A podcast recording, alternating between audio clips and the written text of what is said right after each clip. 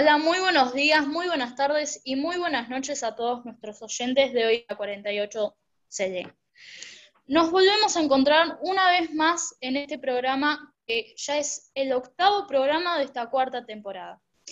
Y hoy, como cada programa, contamos con nuestros compañeros y compañeras Cane, Sofía Alonso, Victoria, Federico, Abril, yo, Sofía Telep, y hoy agregamos a un compañero nuevo a nuestro equipo, que es Valentín, tiene 17 años y cursa sexto año.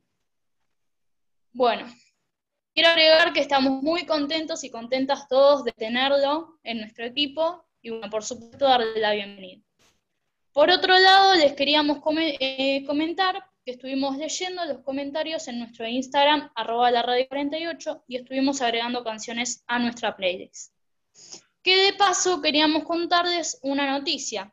Como algunos ya sabrán, nuestra playlist se puede escuchar por Spotify y ahora agregamos un podcast. Que los que no saben, el, podcast es eh, una emisión de radio o de televisión que un usuario puede descargar de internet mediante una suscripción previa y escucharla tanto en una computadora como en un reproductor portátil. Bueno, nuestro podcast se llama Hoy en la 48 CD y lo podrán buscar, como ya saben, eh, en Spotify. Bueno, hoy tenemos columnas y algunas de ellas son bastante interesantes. Espero que les gusten. Para darle un arranque a la primera columna, quisiera explicarles la importancia de la literatura. La literatura es muy importante ya que nos ayuda a desarrollar nuestra propia forma de ser y de pensar, gracias a que cuando leemos desarrollamos nuestro propio pensamiento crítico y nuestra opinión. Estas dos cosas son muy importantes para formar nuestra personalidad, ya que es lo que nos define.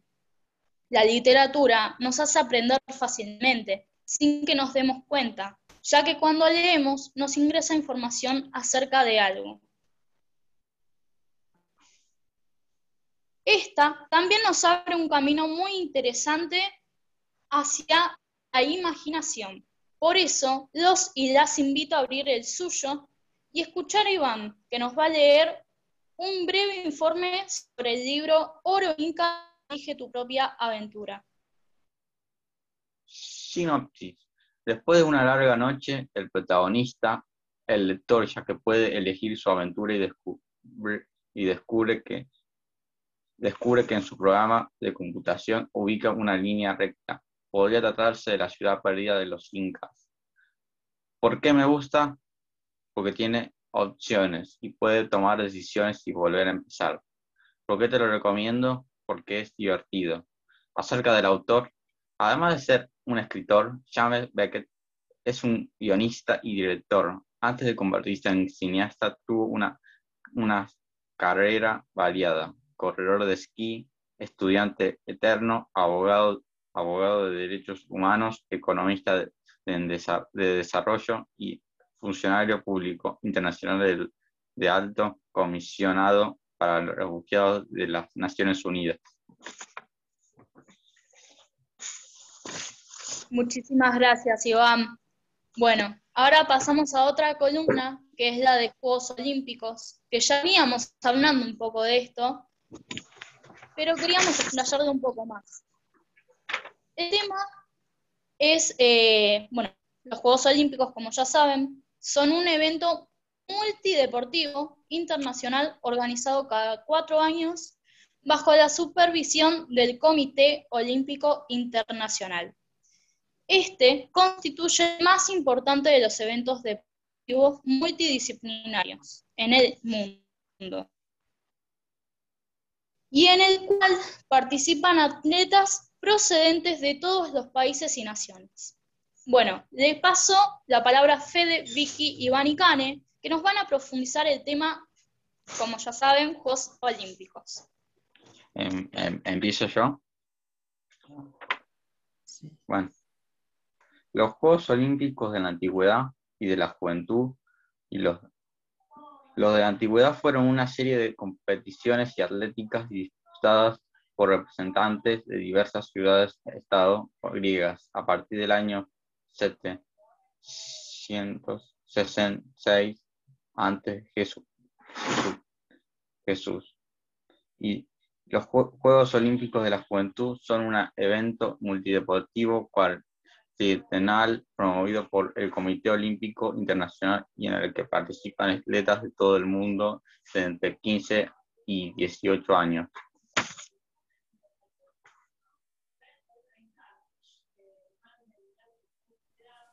Eh, yo les voy a decir cuatro enseñanzas de los Juegos Olímpicos para, eh, alcanzar nuestros objetivos.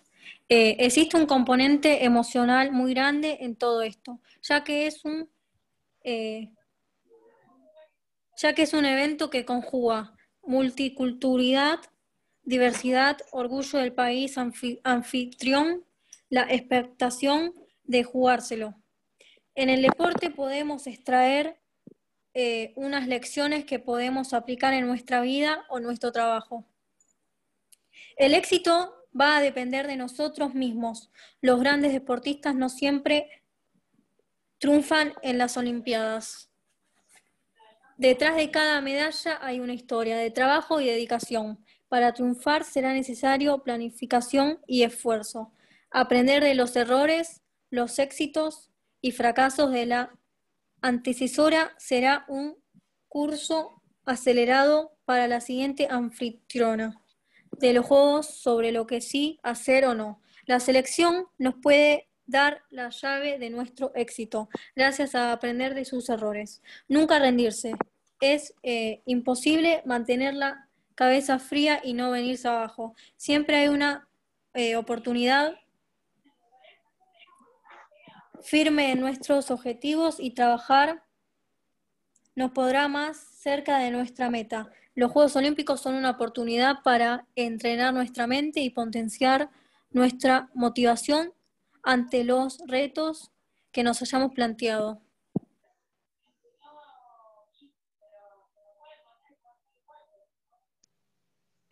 Y ahora unas curiosidades sobre los Juegos Olímpicos. Eh, Tokio 2021. Eh, los juegos se podrán ver en 8 kilómetros. La televisión estatal japonés ha anunciado que retransmitirá el evento en revoluciones de 8 kilómetros, una definición nunca antes usada en una cita olímpica. El país y la calidad de televisión de cada uno será lo que determine un, si uno puede disfrutar de, de las pruebas deportivas en esta calidad. Después habrá más de 40 sedes. Tokio 2020 habrá bastante repartido y aunque la mayoría de competiciones se realicen en Tokio, habrá algunas que se repitan por otra zona de japonés dentro, dentro de la capital. Y ahora los atletas más condecorados de la historia. Michael Phillips. Si de ganar medallas se trata, el ex nadador Michael Phillips sin dudas sabe algo. El oriundo de Baltimore es el atleta más condecorado de toda la historia, con 28 medallas ganadas entre 2004 y 2016. Como si esa cifra fuera poco, 23 de ellas fueron doradas, otro gran récord. Y en adición de esto, en Beijing 2008 se convirtió en el atleta más condecorado en una sola cita olímpica, con ocho medallas, siendo cinco de ellas doradas. Larissa Latinia. Antes de Phillips, existió Larissa Latinia, quien entre 1956 y 1964 logró ganar 18 medallas olímpicas, algo que le valió el título del atleta más condecorada de toda la historia, hasta ser sobrepasada por el nadador estadounidense en 2012. Pavo Normi, especializado en las pruebas de atletismo de media y larga distancia, el finlandés dominó la disciplina entre 1920 y 1928, quedándose así con 12 medallas en total. El finlandés estableció marcas mundiales en pruebas de todo tipo, desde los 1500 metros hasta los 20 kilómetros. Mark Spitz, Con 11 medallas olímpicas, el ex nadador estadounidense Mark Spitz fue el dueño absoluto de las piletas entre 1968 y 1972, al punto tal de que, hasta Phillips, fue el atleta con la mayor cantidad de medallas ganadas en un solo Juego Olímpico, siendo siete de ellas. Carl Lewis, el estadounidense ganó entre 1984 y 1996 10 medallas olímpicas, siendo nueve de ellas doradas. Además, es uno de los tres atletas olímpicos de todos los tiempos en ganar una medalla dorada en el mismo evento individual en cuatro citas olímpicas consecutivas.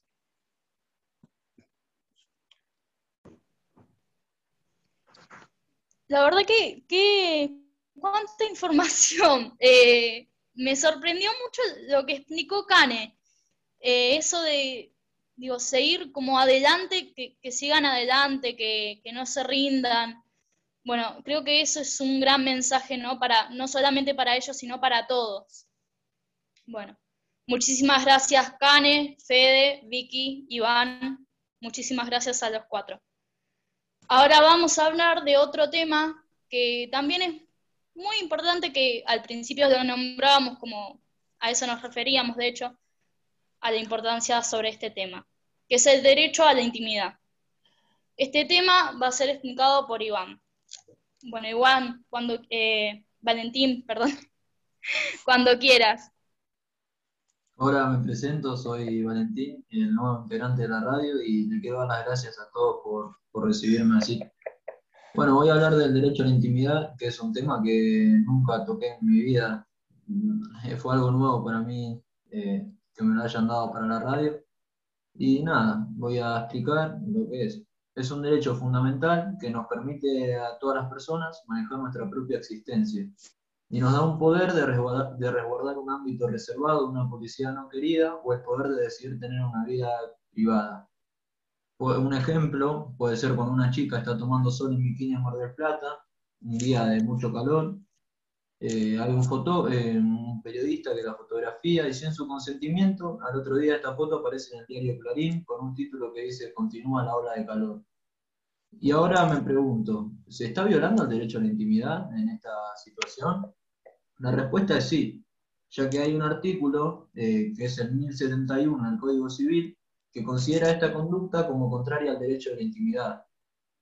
Este artículo lo que dice es que el que arbitrariamente se entrometiera en la vida ajena, publicando retratos, difundiendo correspondencia, mortificando a otros en sus costumbres o sentimientos, o perturbando de cualquier modo su intimidad y el hecho no fuera un delito penal, será obligado a cesar en tales actividades si antes no hubieran cesado y a pagar una indemnización que fijará equitativamente el juez, de acuerdo con las circunstancias. Además, podrá éste, a pedido del agraviado, ordenar la publicación de la sentencia en un diario o periódico del lugar, si esta medida fuese procedente para una adecuada reparación.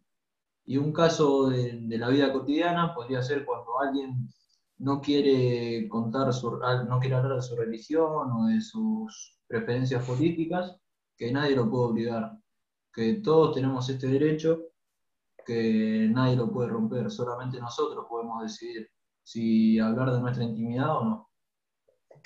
Hasta ahí llegué. Sí, muy, muy interesante este tema. Siempre hay que respetar la intimidad de uno, ¿no? Bueno. Muchísimas gracias, Valentín. Ahora vamos cerrando este primer bloque con un poema escrito por eh, Alberto Sueiro, que recordemos que era el padre de nuestra profesora, gran profesora de hecho, Graciela Sueiro de Historia, que le mandamos un beso. Bueno, este poema va a ser leído por nuestros compañeros Iván, Fede y también por nuestras compañeras Abril y Cane. Coronavirus. La distancia y el amor en tiempos de pandemia. Dale un beso a la distancia, que aquellos besos viejos serán un vino añejo, de amores y resabios, en sutiles fragancias que endulzarán tus labios. Los besos inocentes, sabor a fruta fresca, los besos escondidos a la hora de la siesta.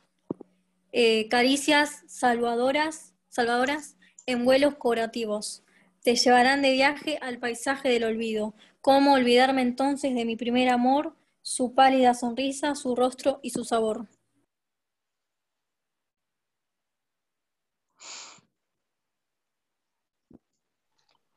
No habrá virus ni pestes que puedan alejarnos, ni siquiera la muerte podría separarnos. Amarte a la distancia, amarte amor eterno, amor de mis estíos que abriga mis inviernos. Delirios de poeta en libros prohibidos, las hojas del otoño de un poema no leído. Amores sin fronteras, amores sin olvidos, tu dulce primavera con sus flores y albedríos. Dale un beso al pasado, dale un beso al olvido, dale un beso al presente, dale un beso, amor mío. Amor de mi pasado, amor de mi presente, amor de mis amores, amor de cuerpo ausente, con el cuerpo y con el alma, te amaré eternamente. Nos seguimos escuchando en el segundo bloque. No se olviden de suscribirse a nuestro Instagram, arroba la radio 48, de escribirnos en los comentarios, de recomendarnos canciones para nuestra playlist, que ahora tanto la playlist como los programas podrán escucharla a través del podcast en Spotify. Recuerden que también lo pueden encontrar por hoy en la 48 CD. Nos seguimos escuchando en el segundo bloque.